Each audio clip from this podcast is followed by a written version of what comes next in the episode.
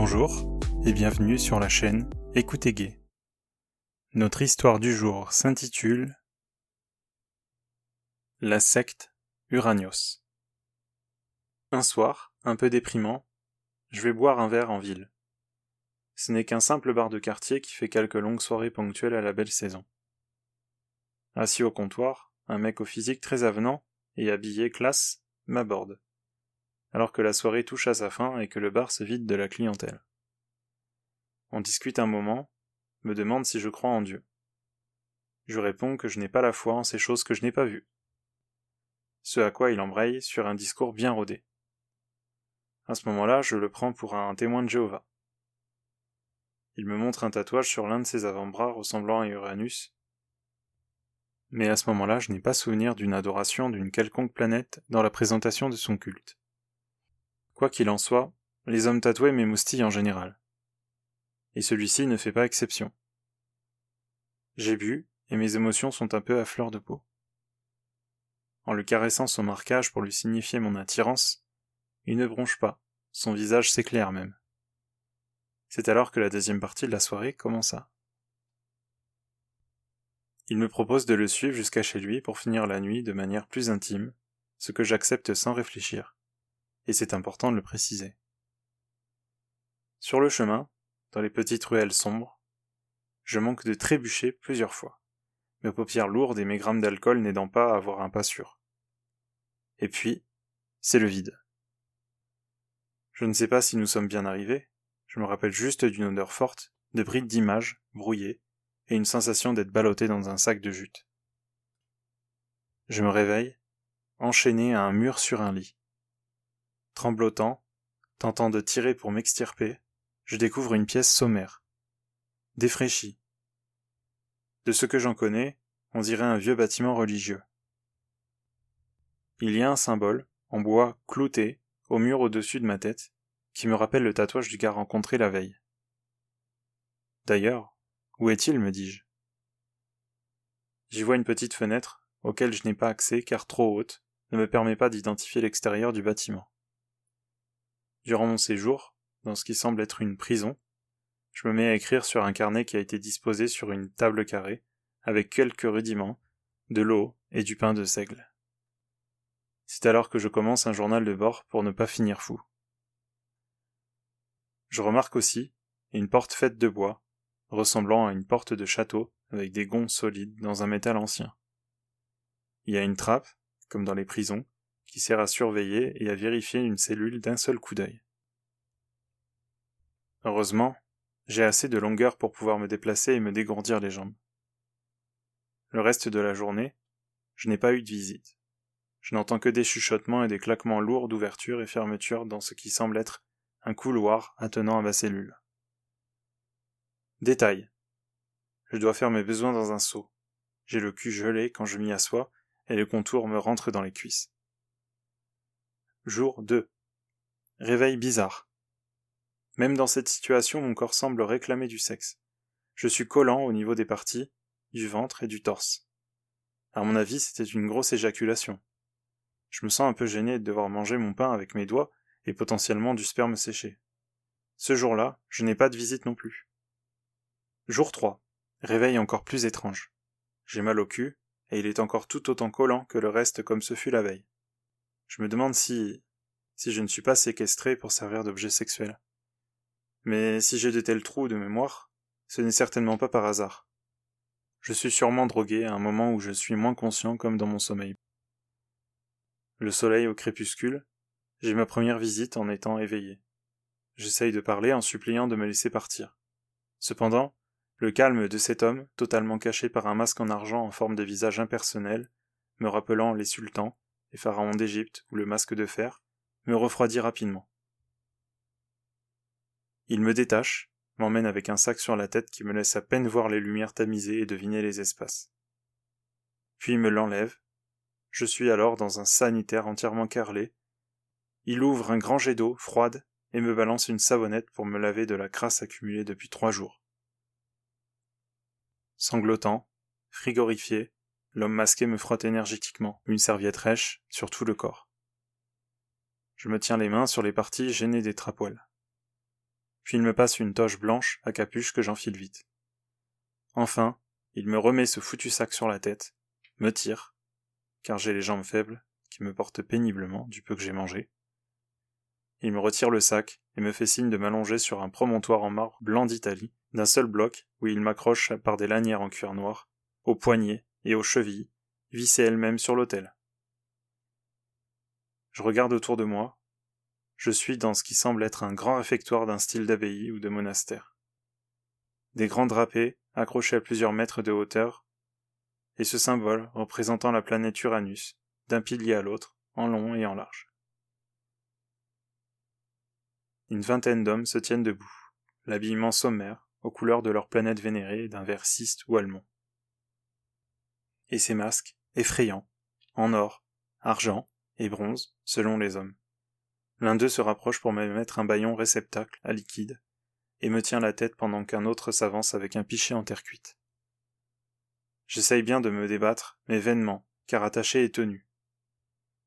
Un liquide visqueux s'apparentant à du sperme me glisse dans la bouche et dans la gorge. Je le sens glisser, doucement, jusqu'à mon estomac. C'est une quantité que je n'ai jamais encore avalée. Une fois le récipient tendu, vidé, alors que je reprends mon souffle, l'homme au pichet repart et le tend aux autres autour. Ils sortent leur phallus, circoncis, de leurs habits qui sont surmontés de casques de glands, aux couleurs et matériaux de leurs masques respectifs de visage. Ces casques sont aussi en forme de visage, avec un trou qui permet d'uriner. Ce qu'ils font aussitôt chacun leur tour. Un récital de prière dans une langue dont je ne saurais dire la langue commence. Je me prépare au pire. Ils vont me forcer à boire ça aussi, et je comprends mieux la volonté de me laisser le ventre vide je suis obligé de déglutir un nombre de fois considérable. Ce qui me reste, c'est le goût et l'odeur de nectar semblable aux fleurs qui m'envahit. Une fois la deuxième tournée terminée, nauséeux, on me retire le baillon, pendant que je reçois les dernières gouttes, restées coincées, sur mon visage. Tout le groupe se positionne autour de moi. Il m'ouvre le vêtement, commence à me branler, me toucher l'anus par l'entrejambe, les dessous de bras, la bouche, les tétons, et les oreilles en me tirant dessus, comme si j'étais une bête de foire, comme un animal qui servirait de jouet à des enfants qui tirent les poils sans prendre conscience qu'ils font mal. À ce moment, je redécouvre les glands casqués que ces hommes masturbent. L'un s'avance vers ma bouche et me force à le sucer. C'est étrange. C'est comme sucer un bout de métal avec des reliefs. En fond de gorge, je crains à chaque instant d'avaler ce gland métallisé, et de m'étouffer avec, bien qu'il semble scellé, faisant partie de son corps. Je pense que si par malheur mes dents venaient à frotter l'engin, je serais le seul à en souffrir, et il est alors hors de question de relâcher la mâchoire dans ce cas. Après son orgasme, je dus nettoyer l'orifice, en essayant de rentrer ma langue dedans, la peur de risquer de me couper plusieurs fois. Les suivants, pour s'amuser à plus de possibilités, durent me décrocher les pieds pour pouvoir me pénétrer le cul. Là aussi, l'expérience est étrange. Même lubrifiés, ces glands agissent dans mon trou comme des forêts, et comme des béliers qu'on utiliserait en temps de guerre pour défoncer un portail à la force des bras. À force de bites, je m'inquiétais de l'état de mes entrailles, de plus en plus relâchées, par les passages et mensurations variables. Mécaniquement, j'ai eu plusieurs éjaculations dues au frottement contre ma prostate. Quand vint enfin la fin, j'étais exténué, et je ne me souviens pas du moment où j'ai été ramené à ma chambre. Jour Point d'interrogation. Je ne sais plus quel jour nous sommes, ni depuis combien de temps j'ai été enlevé. Je crois que j'ai dormi plusieurs jours d'affilée. Qu'est-ce donc qu'il me donne pour être autant en perte de repère Ce soir, ils m'ont attaché à un pilori en bois, qui sert régulièrement, quand je vois les taches, en dessous de mon cou. Je crois qu'il y a aussi des traces de cire de bougies autour par terre. Je suis relié par des chaînettes et pinces crocodiles au téton. Je suis fouetté avec des martinets et des paddles en cuir sur les fesses. Puis, faisant trop de bruit selon leur dire, ils me bouchent la gueule avec un baillon boule en silicone. Jour suivant. J'ai mal partout. Mon habit n'est plus totalement blanc. Je me sens sale. Je crois que nous sommes la nuit quand j'écris ces lignes. La suite, c'est un de ses frères qui viendra se servir de mon cul pour se faire plaisir. Je pense qu'ils ne sont pas autorisés à me violer en pleine nuit, seuls, en dehors de leur rituel. En tout cas maintenant, je sais qu'ils sont plusieurs à faire ça. Leur sperme n'a pas le même goût et n'ont pas tous les mêmes besoins à satisfaire. J'espère vite sortir de ce trou à rats, je suis usé.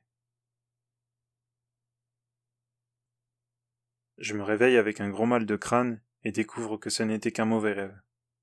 Je retrouve mon téléphone ouvert sur l'application Gay Grinder, sur une conversation avec un mec. Lequel est censé être venu puisque nous avions convenu d'un rendez-vous chez moi. Je ne me rappelle de rien, si ce n'est ce cauchemar qui me terrorise. Je trouve sur la table deux verres dont un qui a une drôle d'odeur. Je me dis que j'ai sûrement été drogué et que seul le souvenir qui m'en reste, c'est ces tourments. Je suis aussi bien collant, j'ai des marques sur le corps et des suçons que je découvre dans mon miroir. Je retourne m'asseoir sur le lit et m'aperçois qu'il est trempé d'urine. Je fais le lien aussitôt. Explosé de fatigue néanmoins, je me rendors comme ça, mais tout de même rassuré d'être chez moi en relative bonne santé. Fin de l'histoire. Si vous avez écouté jusqu'au bout, je vous invite à écrire dans les commentaires quel est l'objet mystérieux de mon histoire, celui qui m'a inspiré tout ce récit. Ces situations ne sont évidemment pas à reproduire. Cette histoire n'est qu'une pure fiction, je n'encourage aucunement les sévices, la séquestration, les abus et la prise de stupéfiants voulus ou à l'insu de quelqu'un. Ce sont des faits qui sont punis par la loi et qui mettent en danger la vie des gens. Si vous organisez des jeux et des scénarios, assurez-vous toujours du consentement et de la sécurité des personnes participantes ainsi qu'une confiance réciproque. Merci. Retrouvez-moi sur les différents réseaux sociaux avec le hashtag ou le arrobase écoute gay ou bien sur mon site internet www.écoutegay.com. Mettez-moi en favori pour me retrouver facilement sur votre plateforme de streaming préférée. Merci de votre écoute et à bientôt.